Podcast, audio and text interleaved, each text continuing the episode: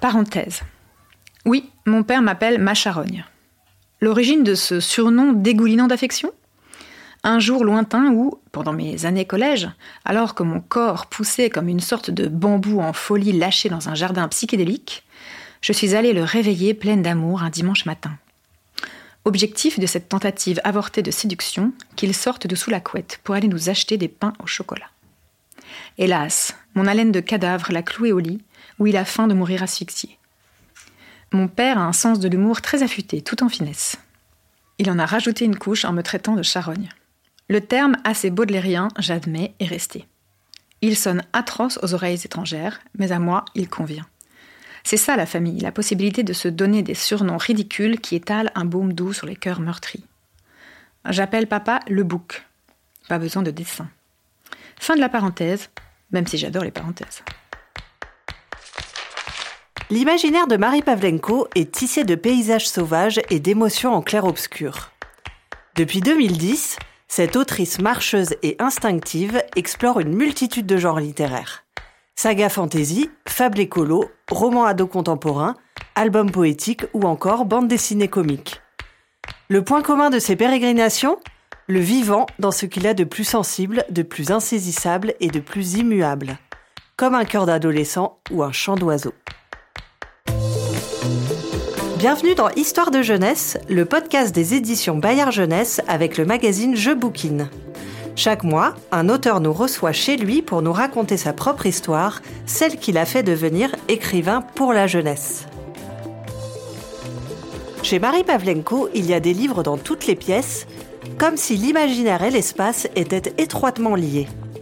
Dès son enfance, les livres, mais aussi la musique et les paysages, sont vus comme des portes ouvertes sur un monde nouveau, mystérieux et étourdissant.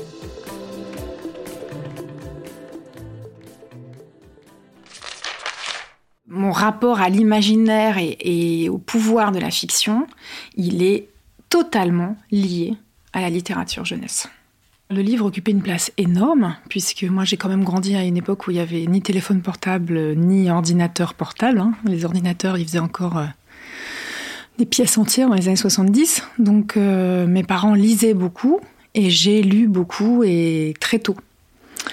Et j'ai eu très vite des, des chocs en littérature euh, jeunesse. J'ai lu un jour euh, La potion magique de Georges Bouillon. Et il y a un moment où euh, Roald Dahl décrit l'abominable la, grand-mère et explique qu'elle avait la bouche ridée comme le derrière d'un chien. Et j'ai le souvenir de, de la collision entre la bouche et le derrière du chien, les deux se superposer et, de m'arrêter dans ma lecture en me disant oh, mais c'est génial quoi. Et je pense que j'ai un amour euh, incommensurable pour euh, la métaphore et la comparaison. Je pense qu'il s'est ancré dans cette, dans cette seconde-là, dans cette phrase-là. Moi, j'ai grandi dans le Nord, dans une petite maison, dans un petit lotissement avec un petit jardin. Mes parents étaient profs, on partait en vacances. Mes grands-parents avaient une maison à l'entrée de la vallée d'Ossau, dans les Pyrénées, euh, où j'ai passé quasiment au moins toutes mes vacances, en partie, une partie de mes vacances. Et j'avais un rapport extrêmement fort à la nature. On a fait du camping euh, sauvage. Donc j'ai passé euh, mes vacances dans la montagne, dans les pâturages, à patauger dans les rivières, dans les ruisseaux, à escalader, à grimper. Euh, j'ai un rapport très charnel avec la montagne. Et la montagne, c'est un univers qui est extrêmement particulier. C'est l'univers du sauvage, où l'humain est petit. Euh, on n'est pas dominant, nous, êtres humains, dans la montagne. Il y a la violence de d'un orage, il y a euh, les animaux qui grouillent autour. Hein. nous, il y a un endroit où on allait beaucoup avec mes parents qui s'appelle le Caillou de Soc. C'est un endroit où il y a des ours. alors évidemment, on n'en a jamais vu, mais on sait, voilà, on sait que quelque part, dans un rayon finalement assez, assez restreint, il y a le sauvage à l'état pur, quoi. Et je pense que toute cette, euh, voilà, ce rapport au, au, vivant, au sauvage, est quelque chose qui est très imprégné en moi et qui, qui continue de me nourrir et qui est très très important. Et le sauvage, c'est ce qui échappe. Et ce qui échappe, c'est les fées, c'est les sorcières, c'est les lutins, euh, c'est le bon gros géant de Roald Dahl. Donc en fait, ça entraîne plein de choses, tout ça. Hein. c'est comme un cercle vertueux qui nourrit et puis qui ouvre des portes. À l'adolescence, Marie Pavlenko continue de cheminer, de se nourrir et de se construire à travers ses lectures. Celle qui écrit aujourd'hui principalement pour les ados garde une affection très particulière pour cette période de la vie, aussi fragile qu'intense. Comme des miroirs, ces romans sont d'ailleurs très souvent des récits d'initiation, de reconstruction, des histoires peuplées de personnalités qui boitent, tombent et se relèvent. J'étais une, une adolescente très torturée. je me mettais dans le noir pour écouter euh, le Requiem de Mozart, pour, vous donner une idée. Euh, je lisais énormément. J'ai beaucoup, beaucoup, beaucoup, beaucoup lu quand j'étais ado. Euh, et c'est raconté pour moi. Je me souviens très bien, euh, avant la seconde, par exemple, avant d'entrer en seconde, j'ai lu Germinal pendant mon été. Et je n'ai pas connu mon grand-père maternel. Et il était mineur. Et c'est un livre qui m'a beaucoup marqué parce que je me suis rendu compte à ce moment-là qu'il y avait une partie de ma propre histoire qui m'échappait ma mère ne me racontait pas ou avait du mal à me raconter hein, cette histoire familiale. Et je suis allée puiser des éléments dans un livre pour comprendre un peu quand même d'où je venais. Et ça, c'est très très fort en fait. Ça révèle un pouvoir de la littérature qui est énorme.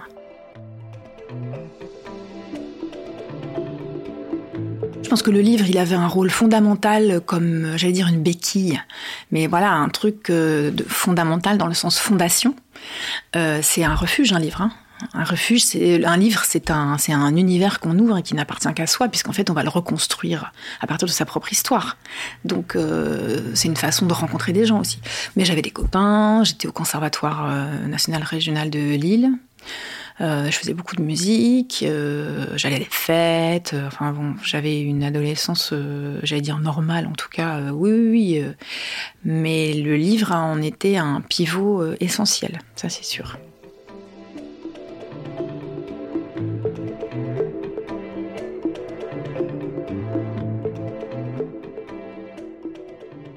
C'est pas un hasard d'écrire de la littérature jeunesse et c'est pas un hasard d'écrire de la littérature de l'adolescence. On raconte quelque chose de nous aussi, hein. de, du fait, je crois que, en tout cas, il me semble que les écrivains qui font de la jeunesse et de l'ado, ce sont des gens qui sont en prise encore avec l'enfant et l'ado qu'ils ont été et qui l'accueillent et qui le respectent et qui savent y puiser, euh, en tout cas y voir, y déceler toute la richesse, toute la euh, la sensibilité. Voilà, il y a un rapport super fort à l'enfance et à l'adolescence. Que ce soit une enfance ou une adolescence, heureuse ou non, hein, je, dis pas, c'est pas une histoire de magnifier, c'est garder ce lien. Qu'est-ce qui est intéressant dans la littérature adolescente? C'est, que l'adolescence est une période de la vie qui est inégalée pour des milliers de raisons. Euh, c'est un moment de déséquilibre. On n'est plus un enfant, on n'est pas encore un adulte. Donc c'est comme si on marchait sur des plaques mouvantes en permanence. Et ça, c'est quelque chose de très intéressant à, creuser en tant qu'artiste, d'accord? Et puis, euh, il y a quelque chose de, très physique, hein, qui est euh, j'ai mon corps euh, cabossé qui rend, hein, qui va pousser. Soledad en parle d'ailleurs, hein, dans, Un été avec Albert, qui pousse dans tous les sens. Et je suis inondée d'hormones. Et ces hormones, elles font naître ce qui pour moi est l'essence enfin en tout cas, l'essence de l'adolescence, c'est la violence des, émotions qu'on ressent. L'adolescence, pour moi, se résume à une sinusoïde. Quand je suis heureuse, quand je suis heureuse, je monte et je monte très très très haut. Quand je suis malheureuse, je tombe très très très très bas. Et en fait, cette amplitude, elle est liée à l'adolescence. Et donc, elle, est, elle permet un champ d'exploration qui est extraordinaire, quoi. Euh, et moi, je pense que je suis comme ça en fait. J'ai gardé ça de mon adolescence. L'adolescence, c'est je ne sais, je sais qui j'étais, je ne sais pas, je ne sais généralement pas trop qui je suis et je ne sais certainement pas qui je vais être. Donc c'est une source d'angoisse et d'espoir qui est dingue. Et moi, ce que j'aime explorer, c'est ça. Qui tu vas être en fait Qu'est-ce qu'ils vont devenir mes personnages? Qui ils sont? C'est vraiment c'est regarder des graines germer quoi. Alors évidemment, la littérature, ce n'est qu'un condensé de la vie. Donc, euh, il y a des obstacles à foison, et donc il y a une forme de, reconstruction. Mais il n'y a pas que ça. Je pense que c'est surtout de la construction. Samaha, dans Et le désert disparaîtra, c'est une petite graine qui germe. Voilà. C'est je deviens une femme, euh, euh, je, comprends mes parents, c'est comment j'accède à la maturité. Alors certes, Abby, dans Un si petit oiseau, elle est dans une reconstruction physique et psychologique. Mais je. Je pense que c'est vraiment la construction et aussi comment se relever quand on prend des claques. Moi, quand je vois des groupes de filles euh, passer euh, en rigolant et en criant, j'ai envie de leur faire des bisous, quoi. Je veux dire, j'ai envie de les prendre dans mes bras. Je, je, je c'est l'âge de la fragilité extrême et de la force, mais euh, inégalée on est immortel quand on est, quand on est ado, quoi. Et en même temps, on est fait d'une matière euh, qui, à la moindre égratignure, va tomber en poussière. Et euh, je pense que ce mélange de force et de fragilité, c'est quelque chose qui est très important pour moi. Euh, je pense que mon écriture, elle parle énormément de ça. Marie Pavlenko a commencé à écrire très jeune. Son manque de confiance en elle et ses difficultés à structurer sa pensée auraient pu la décourager. Mais un jour, un professeur de français en première lui offre un compliment qui changera sa vie. Vous avez un style. Voilà une nouvelle porte qui s'ouvre pour elle. La création. Un chemin loin d'être tranquille, mais absolument vital. Pour moi, écrire, c'est imaginer qu'on a une nappe ou un, un bout de tissu de 3 mètres sur 3 en toile de jute, on va dire. Tu lances des pavés dessus, des pavés euh, qui finissent par faire une petite montagne de 2 mètres de haut. Tu accroches une corde à cette toile. Moi, je mets la corde sur mon épaule et je la tire. C'est difficile. C'est difficile d'entrer dans le texte, c'est difficile d'écrire chaque mot, c'est difficile. Je le fais très vite, j'écris très vite. Je travaille énormément le style après, mais j'écris très vite. Ça reste difficile c'est un effort, euh, c'est ouais, c'est presque douloureux en fait. Mais j'en ai besoin. Moi, je réécris énormément. Euh, j'ai des phases d'écriture. Je, je, vais écrire trois pages, par exemple, très bien. Donc le lendemain, j'ouvre mon document. Pour plonger la tête dedans, je reprends ces trois pages, je les réécris, je tire le fil. Le lendemain, je vais réécrire, je tire le fil. Puis quand j'ai fini 70 euh, pages, je vais tout relire et tout réécrire. Une fois que j'ai fini ma première mouture, c'est-à-dire qui est pour moi ce qui est douloureux, enfin ce qui est compliqué, quoi. Non, pas compliqué, difficile. C'est poser euh, le chemin de pierre. Voilà. Une fois que c'est terminé, je laisse reposer au moins 2-3 semaines minimum pour oublier un peu, parce qu'au bout d'un moment, on connaît son texte par cœur. Et je reprends et je réécris. je reprends et je réécris. Et je reprends et je réécris. Et j'envoie à mon éditrice qui me fait des retours, je réécris, ça part à la correctrice, je réécris, je vois les corrections, ça part en épreuve, je réécris parce que le changement de maquette, la mise en page euh, fait que je vois mon texte autrement, je réécris beaucoup, beaucoup. Pour moi, c'est d'ailleurs pas extraordinaire, hein, c'est juste une phase d'écriture en fait.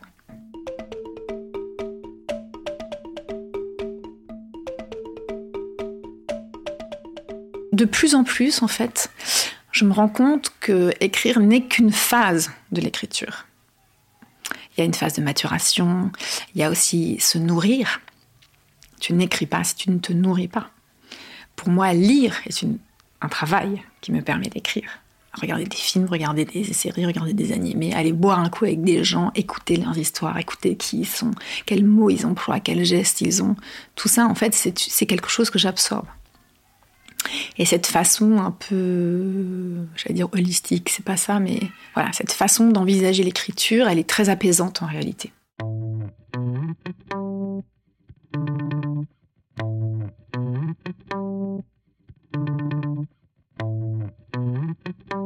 Pour moi, la littérature, celle que j'ai envie de faire et celle qui me correspond, passe par la fiction obligatoirement à 100%. Et j'ai besoin, en fait, d'avaler. Pour moi, la, création, c'est avaler le monde.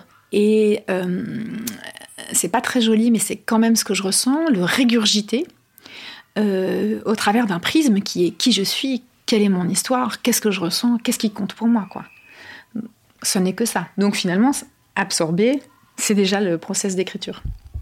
Je pense qu'il y a un peu des moments de grâce aussi, quand je suis très très avec euh, mes personnages et que j'ai, je ressens euh, ce qui pour moi est une des beautés de la littérature, c'est-à-dire euh, je suis dans mon siège et je lis un livre, mais je ne suis plus dans mon siège et je ne lis plus un livre. Je suis avec D'Artagnan, je suis au bal en train d'essayer de voir le collier de la reine, je suis voilà. Et, cette, ça arrive, ça m'arrive de ressentir ça en écrivant. Quand je suis vraiment dedans, je suis complètement avec mes personnages dans cet environnement. J'oublie que je suis sur mon fauteuil, j'oublie que je suis devant un ordinateur. Et ça, c'est juste mais merveilleux. C'est un privilège exceptionnel en fait. Pour Marie Pavlenko, l'écriture est aussi un processus qui se prépare et se travaille. Et qui dit travail dit un cadre et des conditions précises et systématiques. Les romans, j'ai besoin d'une immersion totale et ça passe par euh, être soit dans mon bureau, soit dans mon lit. J'écris beaucoup dans mon lit. Et avec de la musique que je choisis en fonction de ce que j'écris. La musique, pour moi, est un, comment dire, une façon euh, d'entrer mieux, plus vite dans mon histoire. Si euh, j'écris une scène de, baston, je vais mettre euh, la musique de Gladiator ou la musique du Seigneur des Anneaux. Si j'écris un roman qui est un peu doux amer, je vais écouter des chansons douces amères. Euh, je donne toujours cet exemple dans le livre de Saskia. Il y a, donc le livre de Saskia met en scène des Enkidar, donc des des, gens qui ont des ailes, d'accord, un peuple ailé. Et il y a des batailles où il y a des scènes de découverte du vol qui sont assez fortes. J'ai écrit ces scènes en écoutant la musique de Dragon, euh, qui est un film où il y a une scène totalement mythique, euh, où Harold monte sur le dos de Croque-Mou et il se lance, etc. Et pour moi, qui ai vu le film à peu près 500 fois, euh, cette musique, elle est le vol en fait. Elle, elle, est, elle dit ce que c'est que de voler. Et donc, je vais mettre cette musique-là. Voilà. Donc, j'ai vraiment, euh, c'est un outil très important pour moi.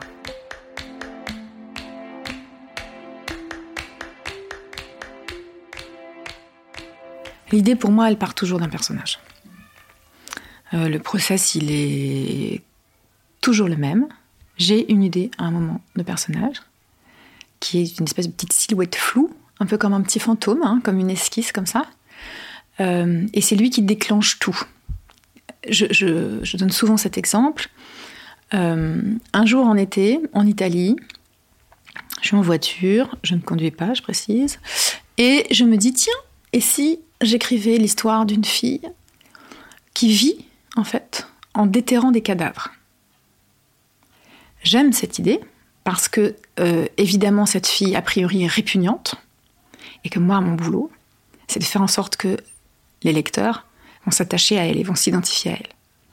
Et c'est très intéressant de se dire qu'on va réussir euh, à retourner voilà, une situation.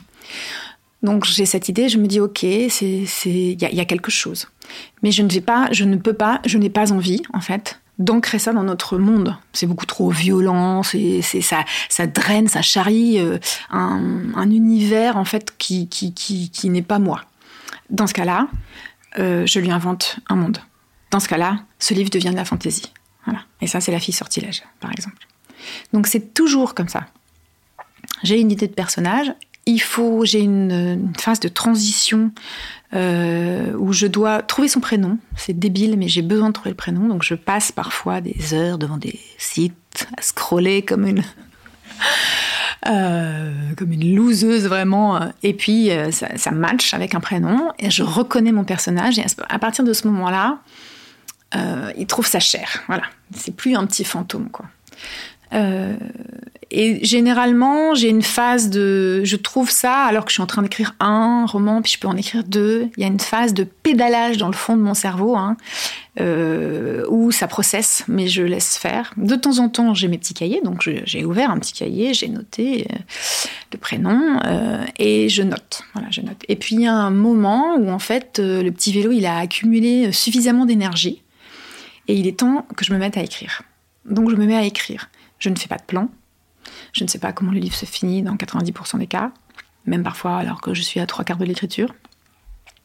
Je ne fais pas de fiche de personnage. Euh, j'ai besoin de mettre le personnage en, action pour savoir qui il est. Euh, quand je fais des rencontres scolaires, je donne souvent cet exemple. Si je raconte l'histoire, si ma petite silhouette floue s'appelle Gaëlle, euh, elle a 17 ans. Elle rentre d'une soirée, elle habite dans une grande ville, elle rentre euh, d'une soirée à 2 heures du matin, il n'y a plus de métro. Et elle traverse un peu éméchée la ville. Et puis elle passe devant un portique et il y a un grand gars qui lui attrape la main. Euh, que fait Gaëlle? Est-ce qu'elle crie? Est-ce qu'elle lui fout un gros, gros coup de genou dans les roubignoles Est-ce qu'elle reste tétanisée et qu'elle pleure? Est-ce qu'elle se dégage et qu'elle s'enfuit en courant En fait, ces quatre options, c'est quatre personnages différents. Et moi, c'est ce que je fais. C'est-à-dire que je commence à écrire et en fonction de ce qui se met en place, je découvre mon personnage.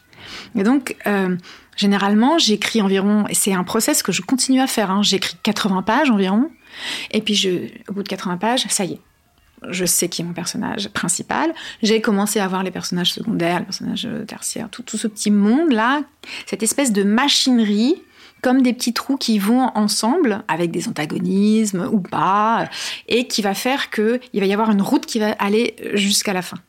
Et donc je reprends depuis le départ et je réécris parce que j'insuffle ce personnage tel qu'il est devenu dès le départ. Faire germer des graines, étudier le vivant. On retrouve dans l'élan d'écriture de Marie Pavlenko son rapport charnel à la nature. Écrivaine engagée, elle est l'une des rares à aborder dans ses romans à destination des adolescents une des problématiques les plus cruciales et urgentes de notre temps, l'écologie. J'ai eu la chance de grandir dans un monde où, quand on marchait dans l'herbe, il y a des bouquets de criquets euh, qui s'envolaient. J'ai eu la chance de grandir dans un monde où il était facile de voir des lucioles. Ça n'est plus le cas. Euh, moi, je suis très, très, très engagée sur ces questions-là. Et on ne protège que ce que l'on connaît. Euh, les ados d'aujourd'hui ne savent pas que les insectes ont disparu puisqu'ils ont grandi dans un monde où ils ont déjà disparu. Et c'est mon rôle à moi, et c'est le rôle, je pense, des gens de mon âge, de le dire, de le signifier. Vous grandissez dans un monde qu'on vous a volé. Voilà, on vous a volé une partie de ce monde. On continue à vous le voler.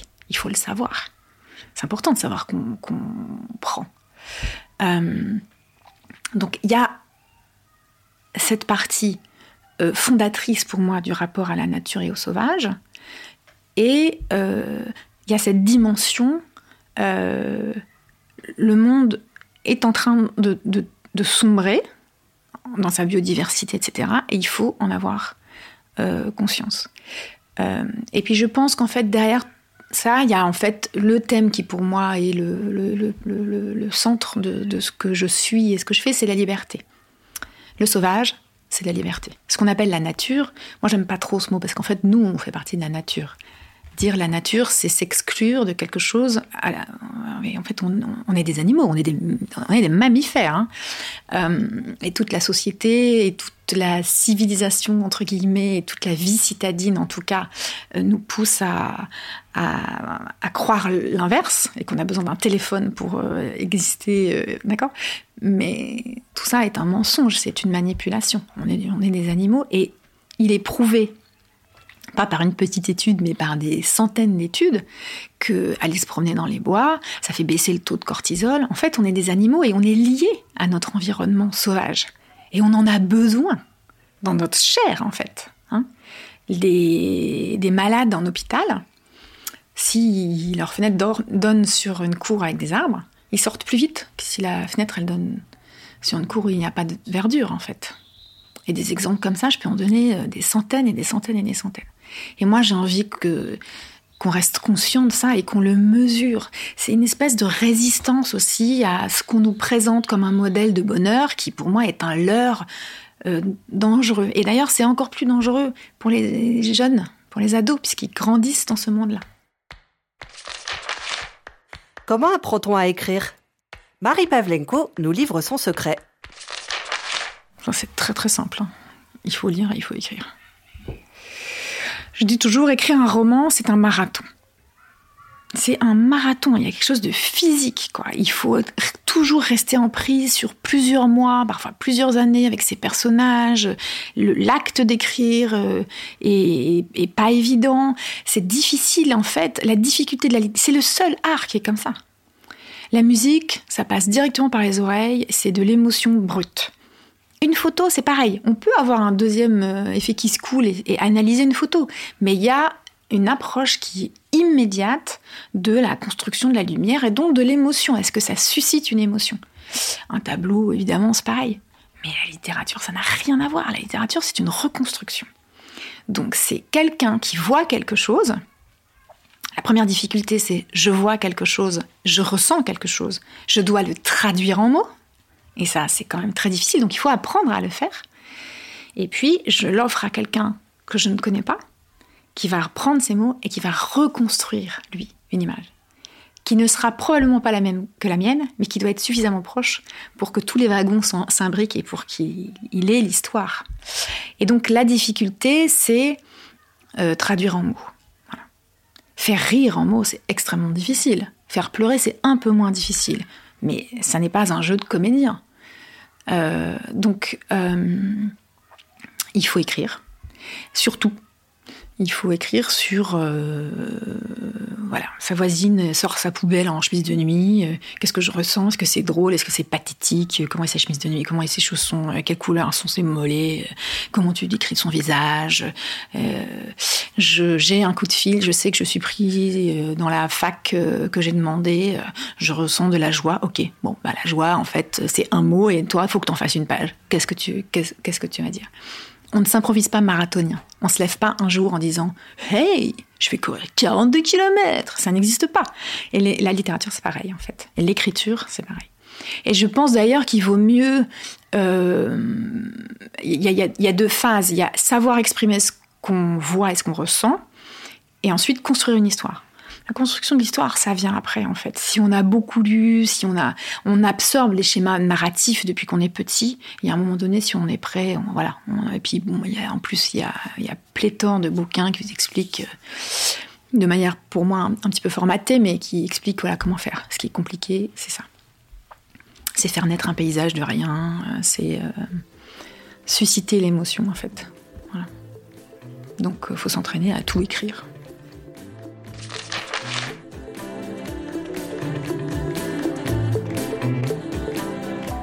Ce podcast vous était présenté par Bayard Jeunesse et le magazine Je Bouquine. Merci de l'avoir écouté et merci de le partager si vous l'avez aimé.